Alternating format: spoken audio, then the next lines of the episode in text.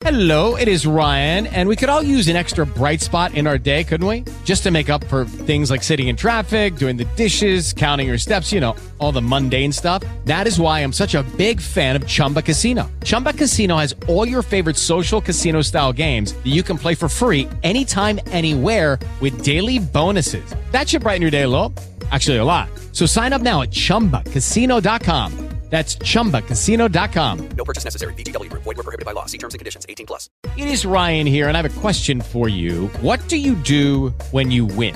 Like, are you a fist pumper, a woohooer, a hand clapper, a high fiver? I kind of like the high five, but if you want to hone in on those winning moves, check out Chumba Casino. At chumbacasino.com, choose from hundreds of social casino style games for your chance to redeem serious cash prizes. There are new game releases weekly, plus free daily bonuses. So don't wait. Start having the most fun ever at chumbacasino.com. No purchase necessary. Group. Void were prohibited by law. See terms and conditions. 18 plus.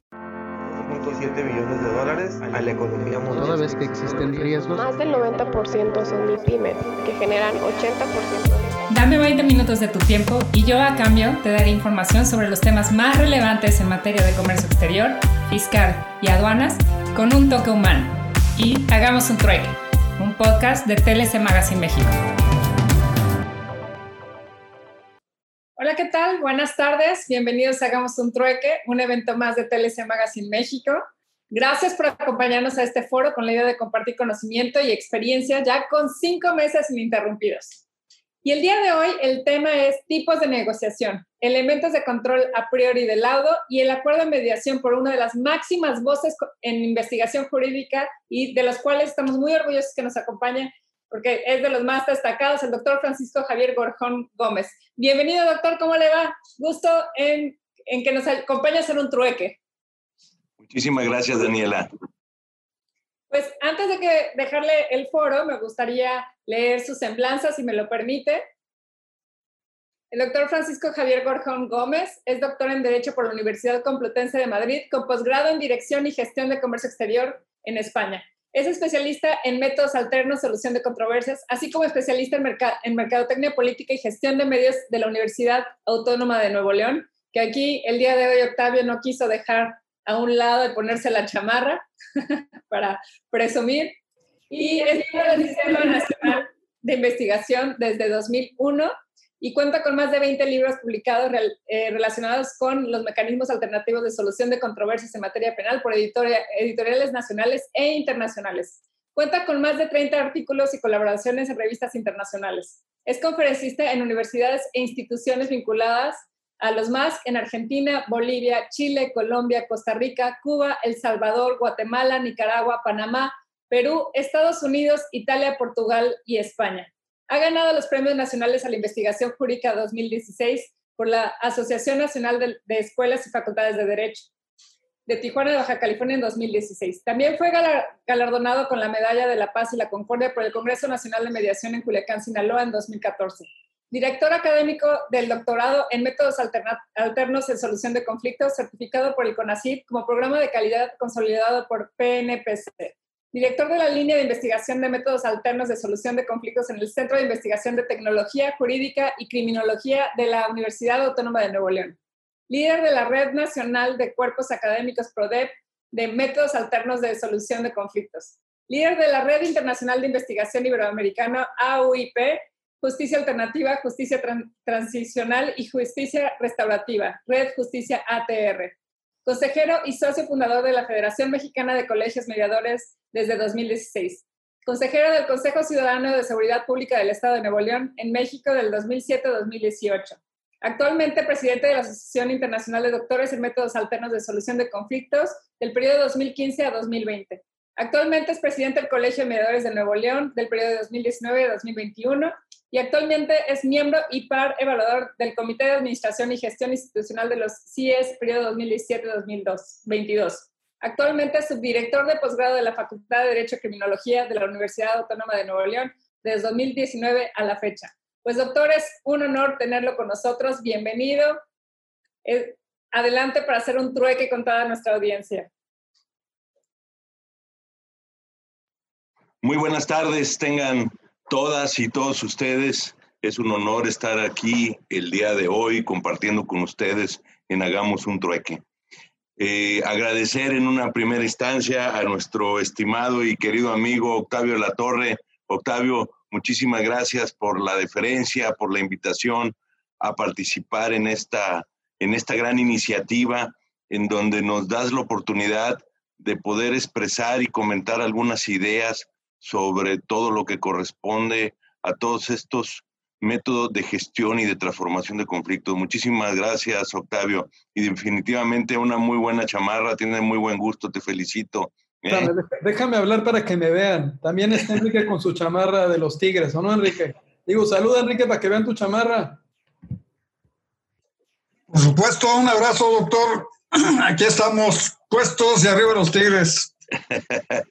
Definitivamente, muchísimas gracias. Y bueno, también quiero saludar a Daniela Martínez, que es la directora de TLS, Magazine, que bueno, eh, Daniela, la verdad es que lo que están haciendo con esa revista es espectacular. En cualquier lugar que andas, en el aeropuerto, cuando andamos todos los que estamos aquí en este foro perdidos en las salas del aeropuerto, allí encontramos la revista y decirles que que me, que me honra presidir el, el Consejo Editorial Internacional. Muchísimas gracias.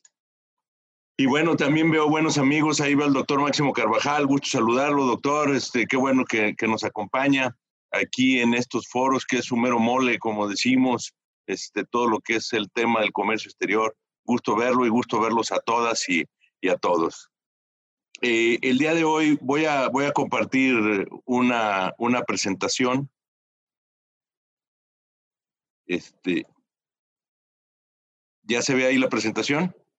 Ya, doctor, ya se ve. Perfectamente. Bueno, muy bien.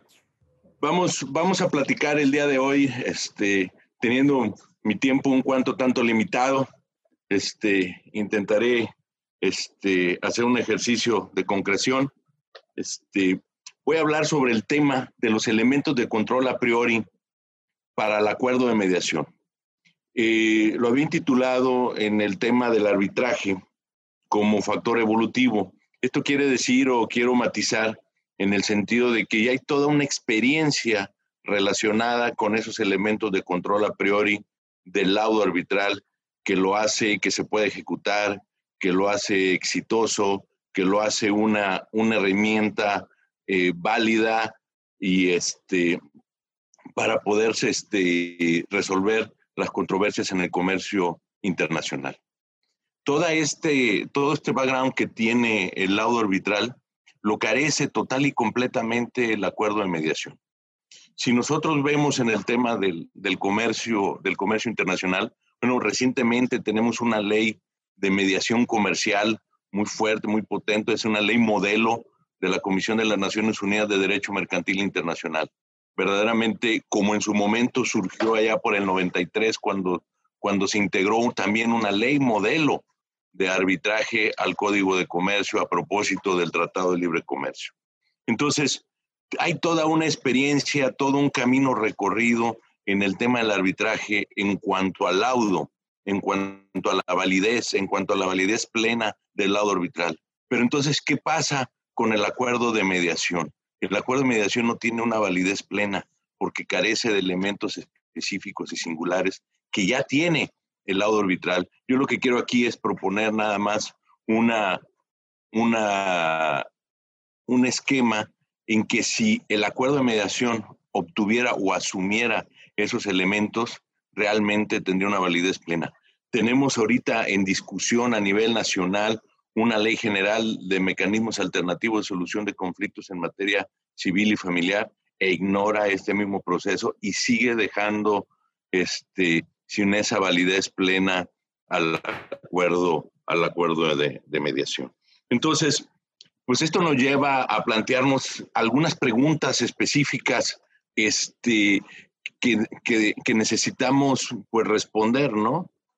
Eh, debemos de entender que la mediación, por el esquema en que se trabaja, por el esquema en cómo se, cómo se lleva a cabo, cómo se administra, y que debemos de entenderlo como un proceso de gestión y de, y de transformación de los conflictos, se convierte en el mejor sistema de solución de conflictos.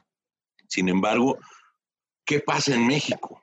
¿Sí? Si sabemos que este eh, procedimiento es el mejor para poderlo resolver, para resolver los conflictos, ¿por qué no se usa? Entonces, al no, al no usarse o al no utilizarse, pues empiezan a, surgirnos estas preguntas. Por ejemplo, ¿qué es lo más importante que debe de saber hacer un mediador? Entonces, muchas de las, de las posibles respuestas es una, es una pregunta abierta. Si nos pusiéramos a clasificar este, en las técnicas de mediación, cuándo es una pregunta abierta, cuándo es una pregunta cerrada, ¿qué es lo más importante que debe de saber un mediador? Esto pues da, da muchas posibilidades, ¿no? Habría que, podría pensarse que es la capacitación, las técnicas, cómo, cómo, cómo dictarse un acuerdo de mediación, cómo administrar un caucus. Pues bueno, todas ese tipo de respuestas pues van atienden a una cuestión de carácter técnica de capacitación que debe de tener este, los mediadores. Pero para mí la respuesta, ¿qué es lo más importante que debe de tener un mediador? ¿Qué debe de saber en cuanto a esta respuesta? Es saber venderla. Y cuando me refiero a saber venderla, es a saber promocionarla, a poder hacer o generar las condiciones para que todas aquellas personas que tengan un conflicto lo puedan resolver por esta, por esta vía. Pensemos nada más como un ejemplo, todos ustedes saben el nivel o el porcentaje de empresas familiares que hay en este país, ¿sí? Se habla de más de un 70% de empresas familiares y hay estudios específicos que determinan que tienen una vida útil de dos años. Entonces, ¿por qué tienen una vida útil de dos años? ¿Por qué? Porque surge un gran número de conflictos.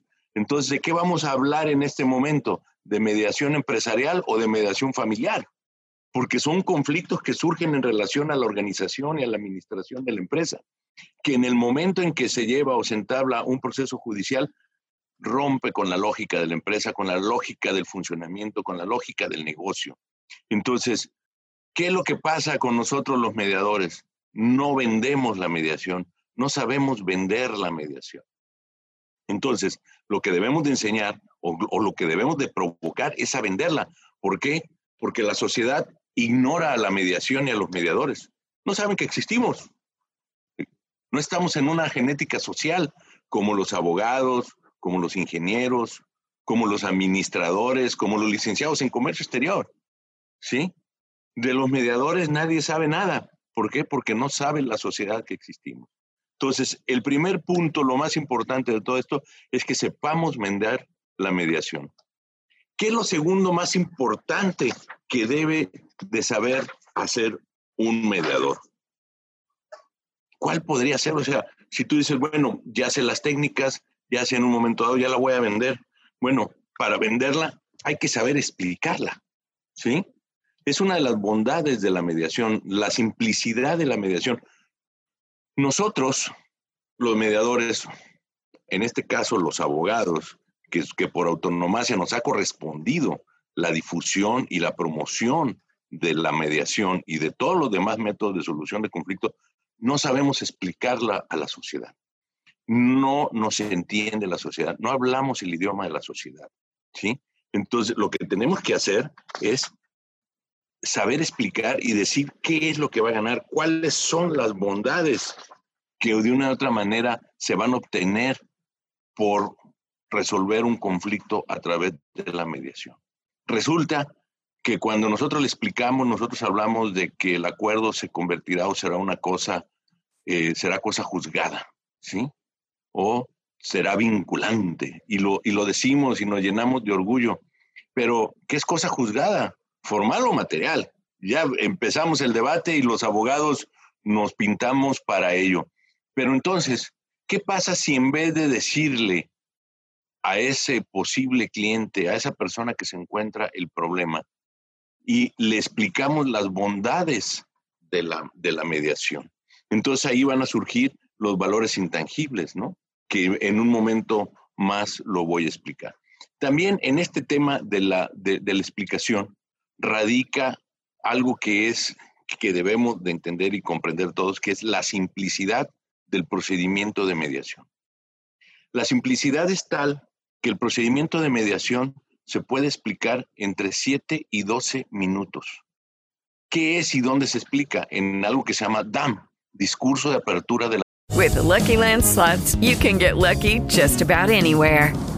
This is your captain speaking. Uh, we've got clear runway and the weather's fine, but we're just going to circle up here a while and uh, get lucky. No, no, nothing like that. It's just these cash prizes add up quick. So I suggest you sit back, keep your tray table upright, and start getting lucky. Play for free at LuckyLandSlots.com. Are you feeling lucky? No purchase necessary. Void where prohibited by law. 18 plus terms and conditions apply. See website for details. la mediación.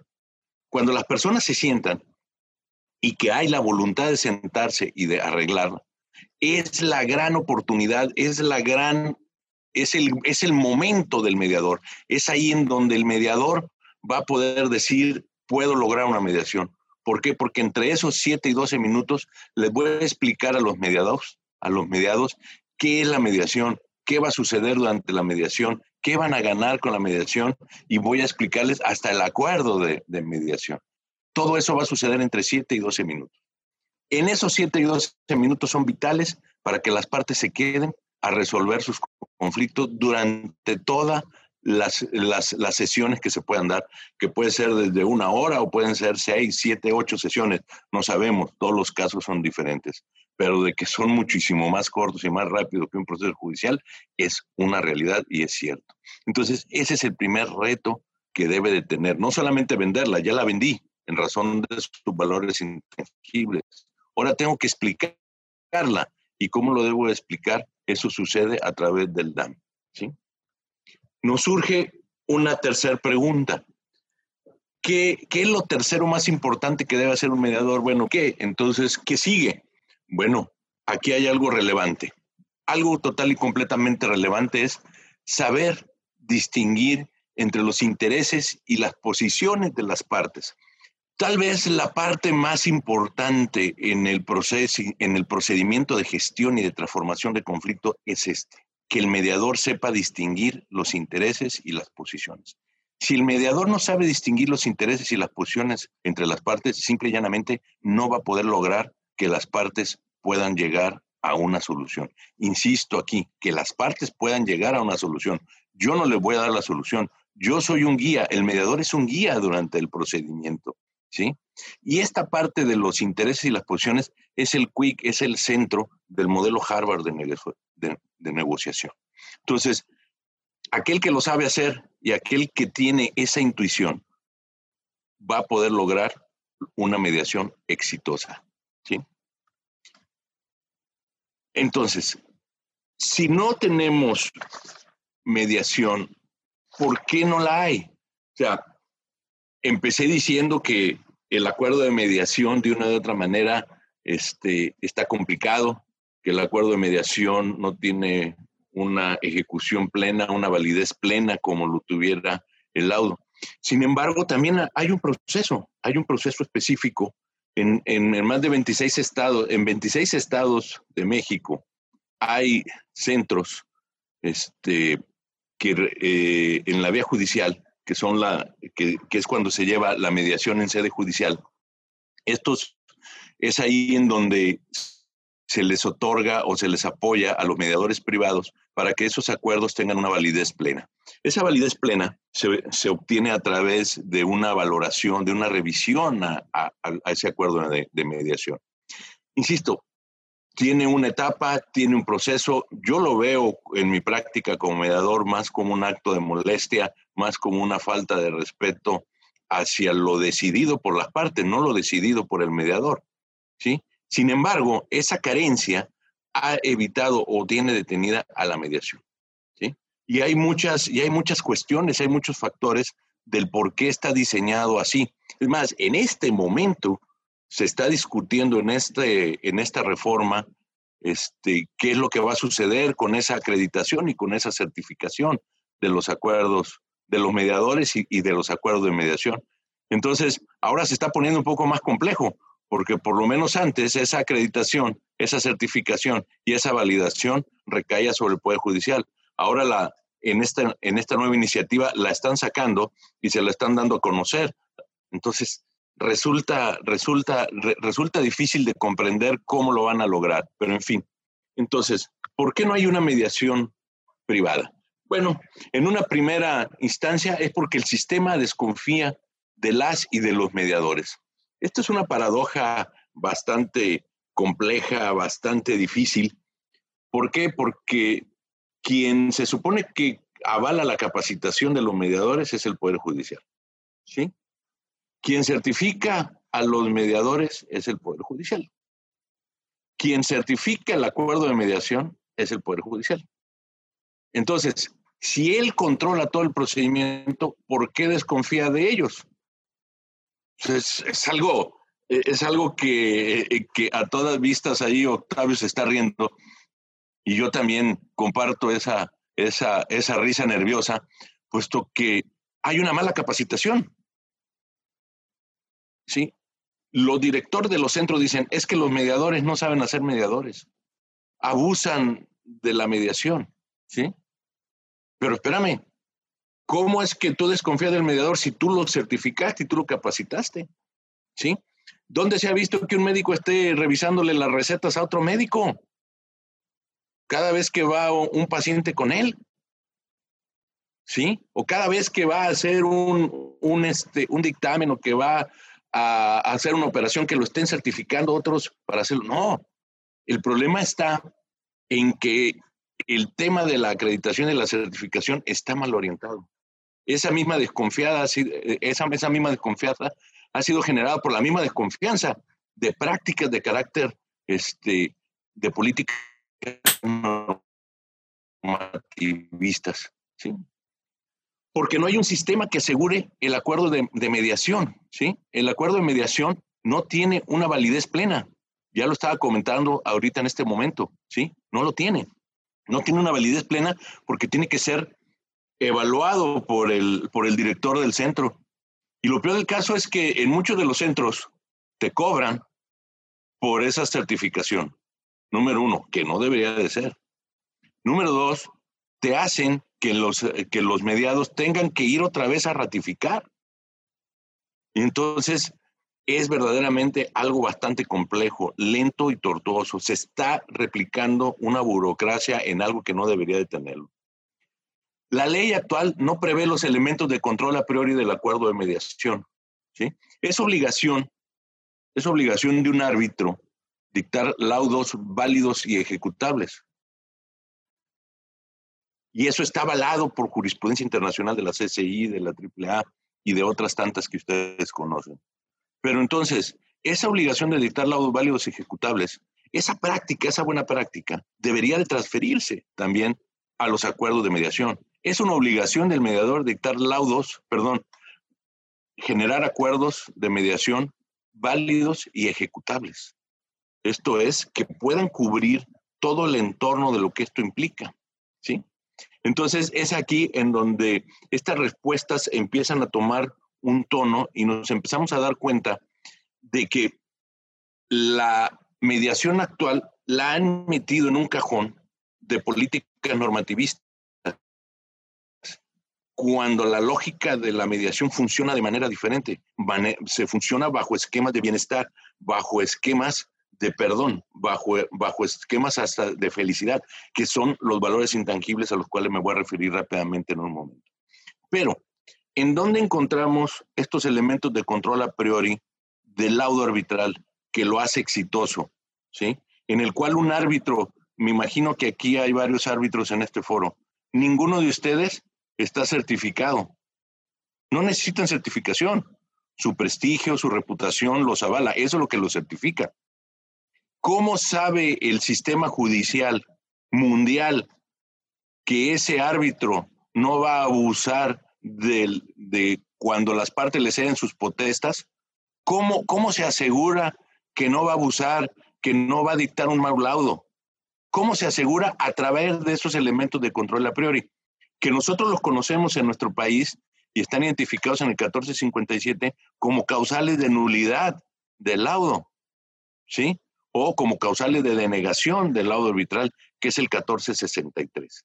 Entonces, eso es lo que le da la forma y la fuerza, que es el artículo 5 de la Convención de Nueva York, que todos ustedes saben que la Convención de Nueva York es una de las convenciones con más adhesiones a nivel mundial. está la Carta de San Francisco y después está la Convención de Nueva York. ¿sí? Imagínense la trascendencia que esto tiene.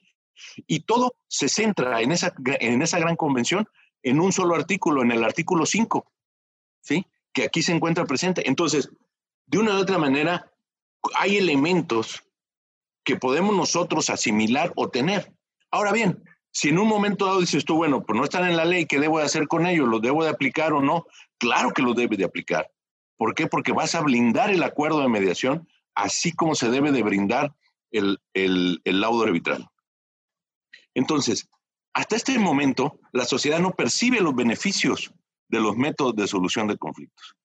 Entiéndanse, estoy hablando métodos de solución de conflictos, no estoy hablando de métodos alternos. La alternatividad ya pasó a una segunda vía. La alterna es la vía judicial. Si ustedes tienen un conflicto con una empresa internacional y tiene una cláusula arbitral o, o un convenio arbitral, ¿cuál es la primera opción? El método de solución de conflicto, que es el arbitraje. ¿Sí? Hay quienes tienen cláusulas escalonadas, ¿sí? O cláusulas MEDAR. ¿Qué sucede? La primera opción es la mediación y si no el arbitraje. Y la vía judicial pasa a ser la alterna. Entonces, por eso es que debemos de empezar a denominar ya desde este momento y a nivel interno, tanto a la mediación, a la conciliación, al arbitraje, como método de solución de conflicto, no como métodos alternos. La vía judicial debe ser la alterna. Entonces, pero también tenemos otro reto.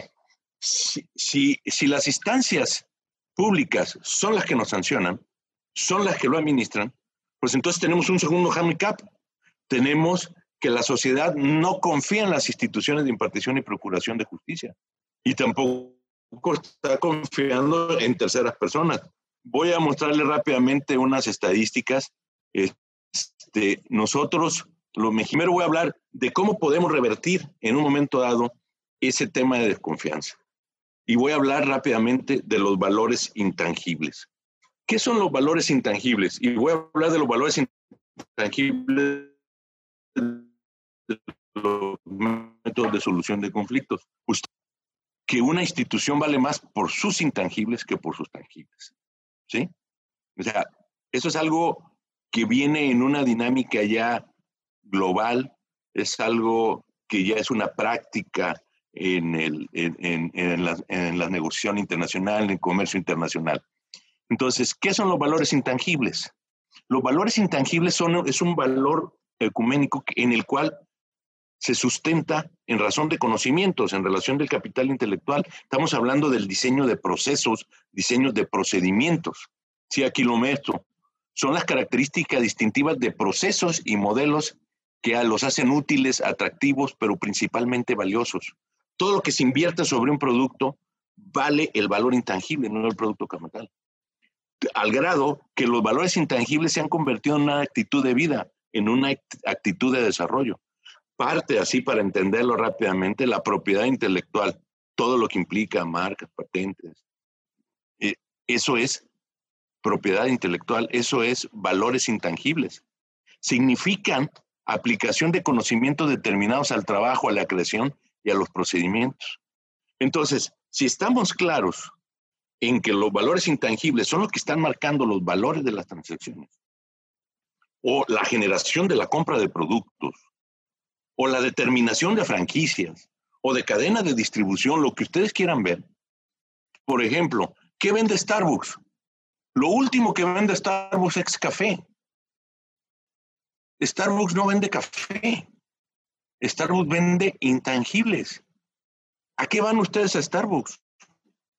a socializar, a sentirse bien. Sí, aquí lo acaba de hacer Octavio.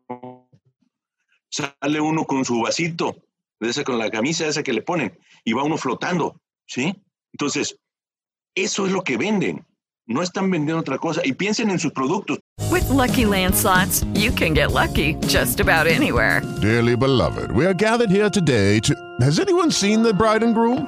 Sorry, sorry, we're here. We were getting lucky in the limo and we lost track of time. No, Lucky Land Casino, with cash prizes that add up quicker than a guest registry. In that case, I pronounce you lucky. Play for free at LuckyLandSlots.com. Daily bonuses are waiting. No purchase necessary. Void were prohibited by law. 18 plus. Terms and conditions apply. See website for details. Todos ustedes tienen productos. Los productos que ustedes los venden, los venden en razón de valores intangibles.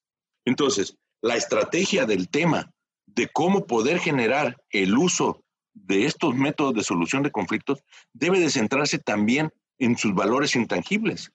Y es ahí en donde el empresario te puede entender, en donde al empresario le puedes vender la mediación en otro sentido. Explico ahora.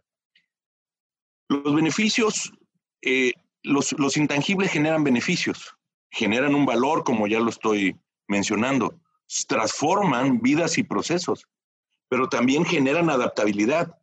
Si, si un producto, si una idea no se adapta a las circunstancias del mercado, muere. Entonces eso requiere creatividad y en consecuencia innovación y por lo tanto creación, ¿sí? Entonces cuando vemos creatividad e innovación, vemos que son valores intangibles.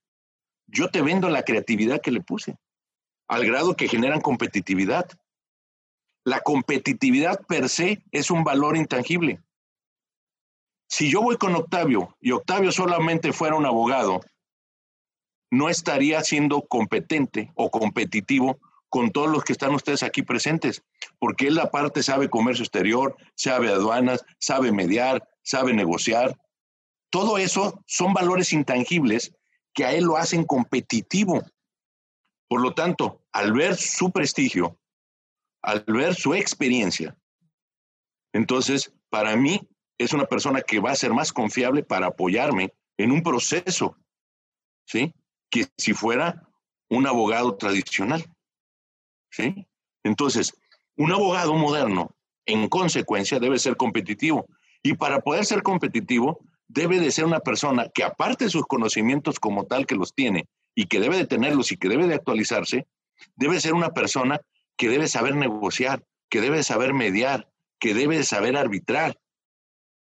Si no, no será un abogado moderno y se encontrará desfasado.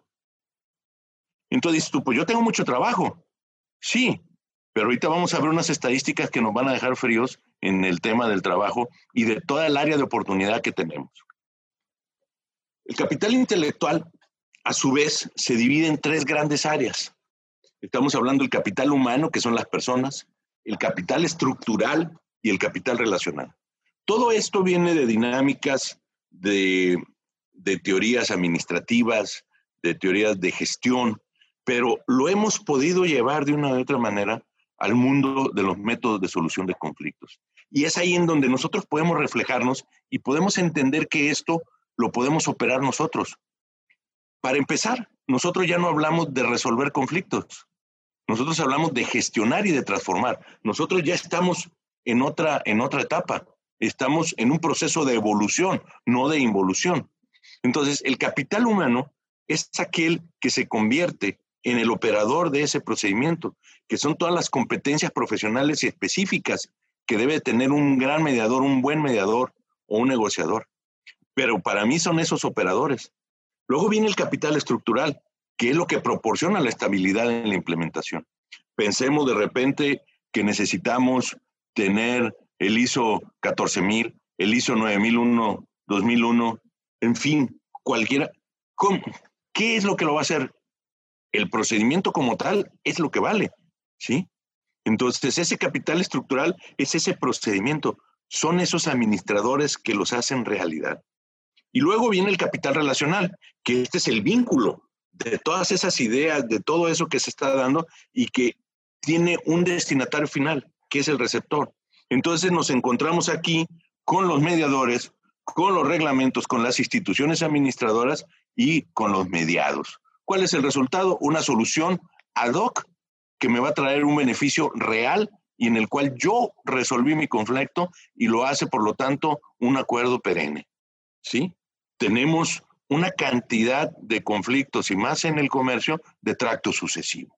Entonces, si a mí me obligas a través de una decisión judicial, que para empezar conocemos nosotros o hay muchos abogados en este, en este foro, sabemos muchas veces que las expectativas generadas son muchas, las expectativas cumplidas son pocas, ¿sí? Entonces, eso obliga o nos, nos, nos posiciona en un ambiente no correcto para el buen desempeño de las relaciones de carácter comercial. Entonces, tenemos aquí una cantidad de, tenemos específicamente 43 valores intangibles que se han venido desarrollando, pero yo quiero destacar, por ejemplo, el de competitividad. ¿Sí? Cuando un abogado ahí vende a la Cámara de Comercio, que no entiendo por qué las cámaras de comercio no tienen centros de mediación, no todas, alguna que otra los tiene, ¿sí? En la Ciudad de México, la Cámara de Comercio lo tiene, el centro de mediación, la Cámara de la Industria de la Construcción, que es bastante exitosa. Pero cuando volteamos a ver todo México, cuando vemos las asociaciones de profesionistas, no lo hacen. ¿Por qué? Porque a quienes nos toca vender, que somos nosotros los abogados, vendemos mal. Para empezar, tú vas y le dices al empresario, oye, vamos a resolver tu conflicto, vamos a resolver tu problema, te va a costar menos y lo hago más rápido. ¿Esa es la manera correcta de vender la mediación? Pues aparentemente podría ser, ¿no? Pero ¿qué es lo que estás haciendo? Lo estás revictimizando. Le dices que tiene un problema y le dices que tiene que pagar por él y que tiene que negociar. Pues ¿quién, quién le entra? Pero entonces, si de la misma manera tú le dices, ¿qué te parece si vamos, nos intentamos poner de acuerdo con estas personas vamos, y con esto vamos a lograr hacer más competitivos. A un empresario le hablas de competitividad y ¿qué entiende por competitividad? Dinero. ¿Sí? Le puedes hablar de liderazgo, le puedes hablar de un sinnúmero de, de circunstancias, de, de, indicadores que le van a permitir a este, a este empresario poder este, eh, entrar y querer resolver le puedes hablar de rapidez, le puedes hablar de reasociación, le puedes hablar de fidelización, ¿sí? Le puedes hablar de la misma satisfacción, de reputación corporativa. Si tú te enteras que una persona determinada, un empresario, una empresa, una compañía, una persona física, moral, el que ustedes quieran, es una persona demandada o que por lo regular demanda, ¿quién quiere negociar con él? ¿Quién quiere tener tener una relación comercial con él. Entonces, todas este tipo de cuestiones son las que tenemos la, la, oportunidad de transmitir y de decir, obviamente también la parte de la simplicidad, la seguridad jurídica, en fin, todos estos, todos estos valores intangibles le van a permitir a las personas que usan mediación tener beneficios reales, pues, ¿sí? Sus relaciones, esto es una actitud de vida. Entonces, la confianza es un valor intangible. Hasta ahora la mediación en este país se ha sustentado en la desconfianza. Y la plataforma que impulsa la mediación está regida por la desconfianza. Entonces, si la confianza es uno de los principales valores, así como la voluntariedad, la confianza es uno de los principales valores de la mediación. Entonces, ¿qué estamos haciendo? Estamos ubicados en un escenario negativo, erróneo, en donde no debería de estar en, razón de esto. Fíjense nada más estas estadísticas rápidamente. 22% de la población no confía en el Poder Judicial.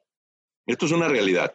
Esto, de una u otra manera, este, está fundamentado en la encuesta nacional sobre la calidad de la ciudadanía hecha por el INE y el Colegio de México por favor, busquen este estudio. Hay mucho que sacarle a este estudio y es un estudio bastante serio. El Colegio de México lo avala y su metodología es impecable. 77% de la población no confía en las personas. O sea, esto es grave. 70% de las personas solo confían en sí mismas. O sea, esto que parece tan grave también se convierte en un área de oportunidad para los que administramos métodos de solución de conflictos. ¿Sí? El concepto que ellos manejan de confianza es el grado de certeza que se tiene en las acciones que realizarán otras personas, especialmente aquellas acciones que puedan afectar el bienestar propio. O sea, ¿qué es lo que tú vas a hacer que me va a afectar? En otros países, pues estamos en un 42, en un 50%, pero a nivel México, a nivel Latinoamérica, somos muy desconfiados. aquí está el proceso, el latinobarómetro. Y si vamos todavía al tema de, tenemos algo que se conoce como cifra negra, ¿sí? ¿De qué tamaño, eh, perdón, de qué tamaño es la cifra negra en este país? La, cifra negra en este país es del 93.7. ¿Qué significa 93.7? Significa, en, números alegres, que por cada 100 mil asuntos, sí, que están viéndose en el Poder Judicial, hay 900 mil fuera, que nunca van a llegar, que nunca van a ser atendidos. Y eso solamente, y esos estudios solamente se han hecho en materia penal, en materia civil y familiar, y en la materia civil también entramos nosotros, ¿sí? No se ha hecho un estudio concienzudo, pero se habla que es de dos puntos más, estamos hablando de un 95%. Entonces, imagínense que tenemos 900 mil asuntos afuera contra 100 mil que están adentro. Y de esos 100 mil, el 63% el, están en un esquema de impunidad. Pero fíjense, aquí cuando hablamos de esta cifra negra, se da por la falta de confianza, por la actitud hostil de la autoridad, por miedo a que los extorsionarán, a una pérdida de tiempo. La percepción que se da de esto es que en el 2015 el 69% de los hombres se sentían inseguros y el 75.3% de las mujeres. Esto es una encuesta nacional de victimización y percepción de seguridad pública de la ENVIPE. La pueden consultar, la pueden buscar, ¿sí? Tendremos que ver las últimas que todavía no están publicadas. Entonces, este factor es un factor de involución, no de evolución, y es en donde están ubicadas todas sus estrategias, porque la mediación está ahí. Entonces, ¿por qué no salimos afuera? Tenemos más clientes afuera, ¿sí? Entonces, el sistema desconfía de los mediadores por el mal uso de la mediación, pues porque de una u otra manera es causa lo causado, como dicen. Incertidumbre que, representa el acuerdo de mediación, la falta de capacitación y valores éticos, la falta de habilidades y competencias de un mediador. Entonces, esto nos lleva a un círculo no virtuoso. Entonces, tenemos que pensar en cómo nosotros poder hacer nuestras propias estrategias y poder sacar de este, de, de, de, este tema a la mediación. Los elementos fundamentales para el éxito de la mediación y el mediador entonces serán saber venderse y saber vender la mediación, saber explicar el procedimiento de mediación, saber distinguir los intereses y generar la confianza a las partes y a la autoridad. Fíjense, qué interesante, a la autoridad. ¿sí? Si nosotros hacemos que la autoridad confíe en nosotros como mediadores, podremos de una u otra manera, y aquí lo estoy poniendo, blindar el acuerdo de mediación. Lo que hacen los valores, lo que hacen los elementos de control a priori es blindar esos acuerdos de mediación. Pero mientras sigamos en el proceso en el que estamos, pues hay estados, hay estados que no hay mediación privada. Por respeto a algunos de ustedes, no quiero decirlos, pero este, es increíble que en algunos estados y, no quiero decirlo porque a lo mejor Octavio se enoja porque eso sucede allá en Baja California. Aquí no es, cierto. Que no hay mediación privada. Aquí no pasa eso, doctor. Está mintiendo. No pasa allá, Octavio. No, acá no pasa. Entonces, ¿cómo es posible que en un estado tan importante, con una de las fronteras más importantes a nivel del mundo, con mayor número cruce de personas, no haya estos procedimientos. O sea, es algo que, que solamente, bueno, no solamente en México pasa, está pasando en muchos lugares. Pero bueno, eso, ese, es otro tema de café, este, que podemos hacerlo después.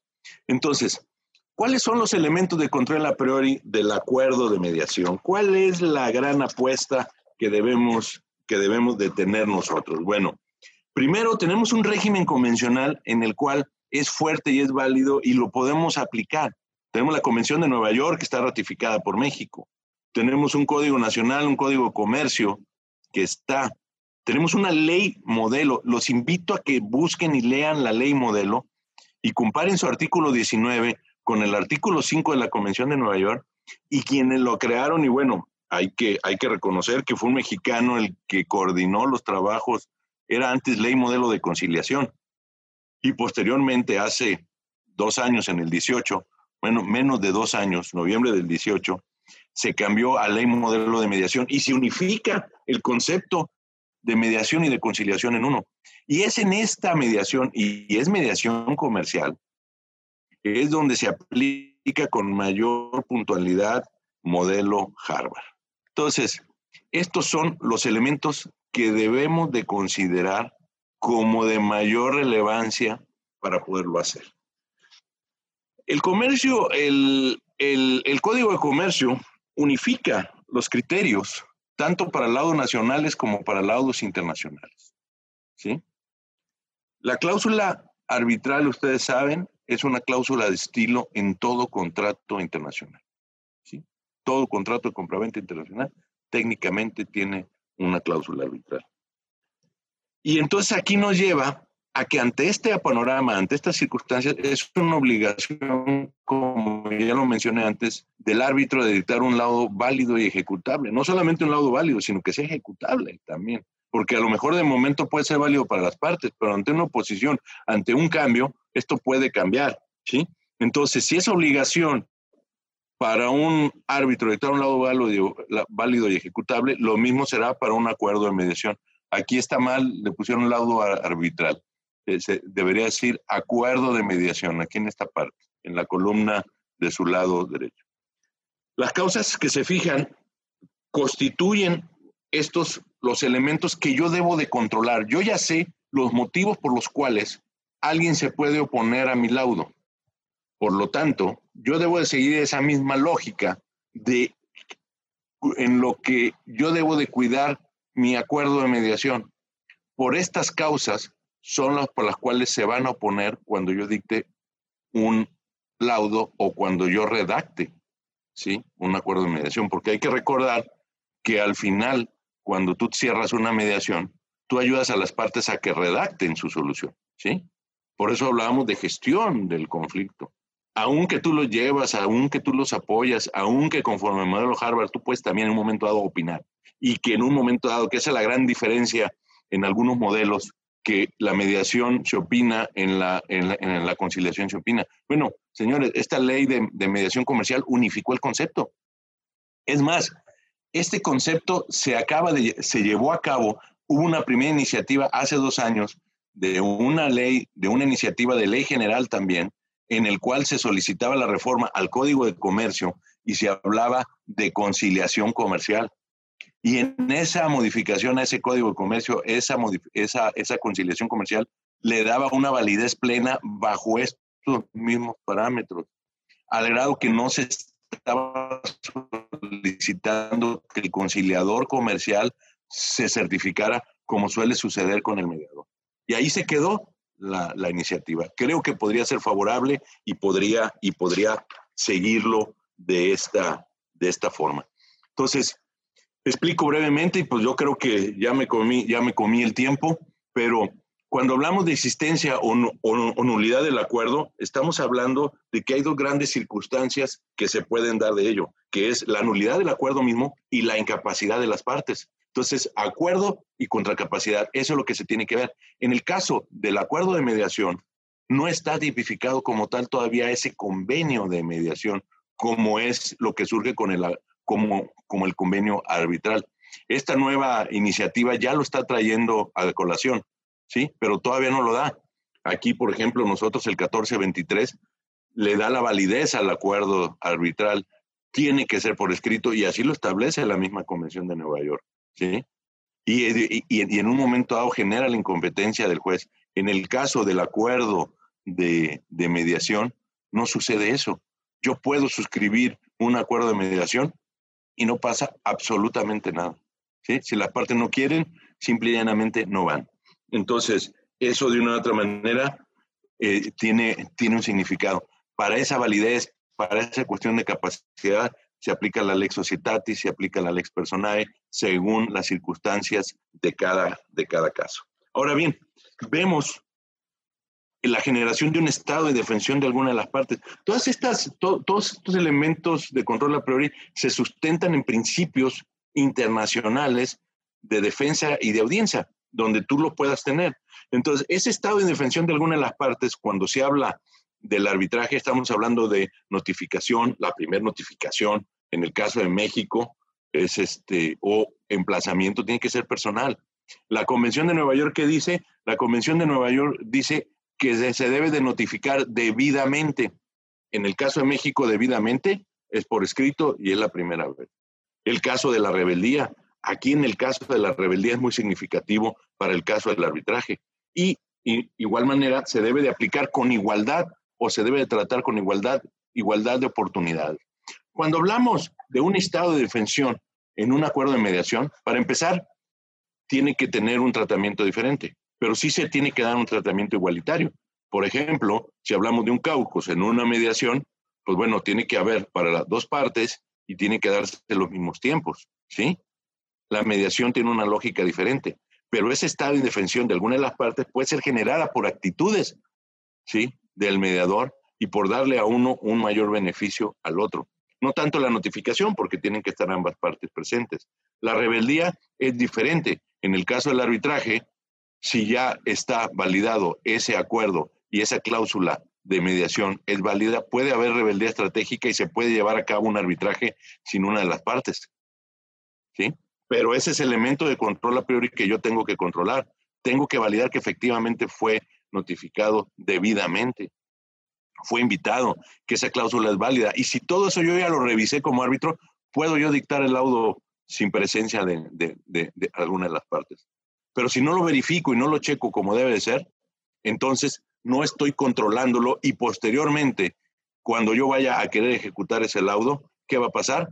Va a haber un abogado litigante y me lo va a echar abajo porque lo va a anular con, conforme al 1457.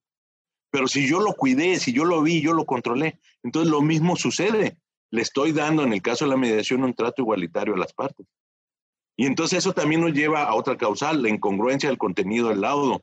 ¿Cuál es la incongruencia del contenido del laudo? Pues que me estoy excediendo, estoy dictando, estoy teniendo eh, intervención en otros casos que no lo debo de tener. Entonces, lo mismo sucede en el acuerdo de mediación, en donde yo uso mi poder como mediador y puedo presionar a las partes a entrar en otros, en, en otros esquemas que no debería tener. Otro de los elementos que son muy socorridos y que se tienen que cuidar son las irregularidades en la constitución del tribunal y en el procedimiento arbitral. Lo mismo puede suceder en el procedimiento de mediación, en donde yo puedo favorecer a alguna de las partes. Piensa en cualquier circunstancia que pueda suceder donde este procedimiento. La falta de obligatoriedad del laudo, como también se puede dar la falta de obligatoriedad del acuerdo de mediación. Esto es, este punto, este quinto punto, viene a representar el 1457 del Código de Comercio. Y la fracción sexta o séptima del artículo 19 de la ley modelo de mediación. Y luego, estas son las causales que se observan a instancia de parte. Pero si en un momento dado un juez, un juez de exequatur o un juez de ejecución en acuerdo de mediación, ¿qué va a observar? Que ese laudo arbitral no sea contrario al orden público. ¿Sí? ¿Cómo se valida el orden público? Bueno, pues es una labor bastante compleja, pero de ahí que el árbitro que dicta ese laudo arbitral o que redacta ello por lo regular tiene que tener un conocimiento de la Lex Fori del lugar en donde se va a ejecutar ese, ese acuerdo. Ahora bien, el contrario al orden público, claro que se puede dar también en la mediación. Tengo que cuidar cuándo puede llevar a cabo una mediación. Por ejemplo, el derecho a los alimentos no se puede mediar, pero sí la forma en que se pueden dar esos alimentos, ahí está. ¿sí? Entonces, tenemos que cuidar qué sí y qué no. No puedo entrar a mediar algo que la misma ley, que por lo regular las leyes te establecen qué se puede mediar y qué no se puede mediar. Y eso nos lleva a la parte final de este elemento de control a priori, que es la materia no arbitrable. Lo que se puede arbitrar, lo que se puede transar, se puede mediar. Entonces ahí están nuestros códigos de procedimientos civiles. Ahí están, y, y, cuando hablo de transar es eh, de transacción, ¿sí? ¿verdad? Entonces, lo que se puede arbitrar, lo que se puede transar, lo que se puede mediar, tenemos un mundo impresionante.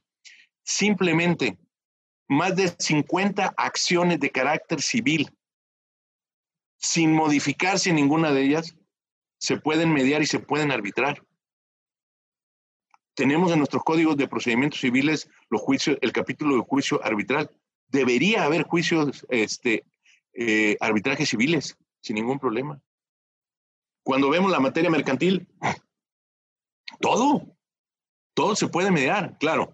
Habrá que ver que no afecte alguna cuestión. Siempre, siempre será, siempre será nuestro, nuestro límite. Entonces, bueno, ya se me acaba, se me acaba mi tiempo. Ya luego tendremos oportunidad de trabajar en, en, en otras de las, la, de la respuesta de las otras dos preguntas, pero creo que esto es fundamental para la actividad de cualquier árbitro, de cualquier mediador que quiera tener acuerdos de mediación válidos y ejecutables. Representa verdaderamente la oportunidad de poder transitar en un momento dado. Y si esto estuviera dentro de la ley, si tuviéramos una ley como, con, con un artículo como el 1457, del Código de Comercio, cambiaría la dinámica de la mediación privada. Habría mediación privada en este país y obviamente debería de dejarse el control de los acuerdos de mediación, que es el impacto legal que se tiene que dar de efectivamente a la ley, no a las personas específicas, a la ley. ¿Por qué? Porque la ley, esto hace de la, del arbitraje un éxito mundial asumamos esta, esta buena práctica en los acuerdos de mediación. Y aunque no lo haya, que no haya una ley específica que avale, si ustedes en su práctica trabajan un acuerdo de mediación bajo esta misma dinámica, ese acuerdo de mediación siempre será válido y ejecutable.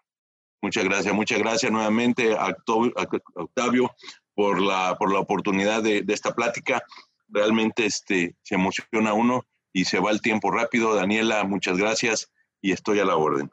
Muchísimas gracias, doctor. En verdad le agradecemos que nos haya impartido este trueque y en verdad también le agradecemos que sea parte de nuestra revista y no nos queda más que extenderle un reconocimiento virtual que dice Tele, TLC Magazine México y hagamos un trueque. Otorga el presente reconocimiento al doctor Francisco Javier Gorjón Gómez por hacer un trueque en la plática virtual del tema Tips de negociación, elementos de control a priori del laudo y del acuerdo de mediación del 24 de agosto del 2020.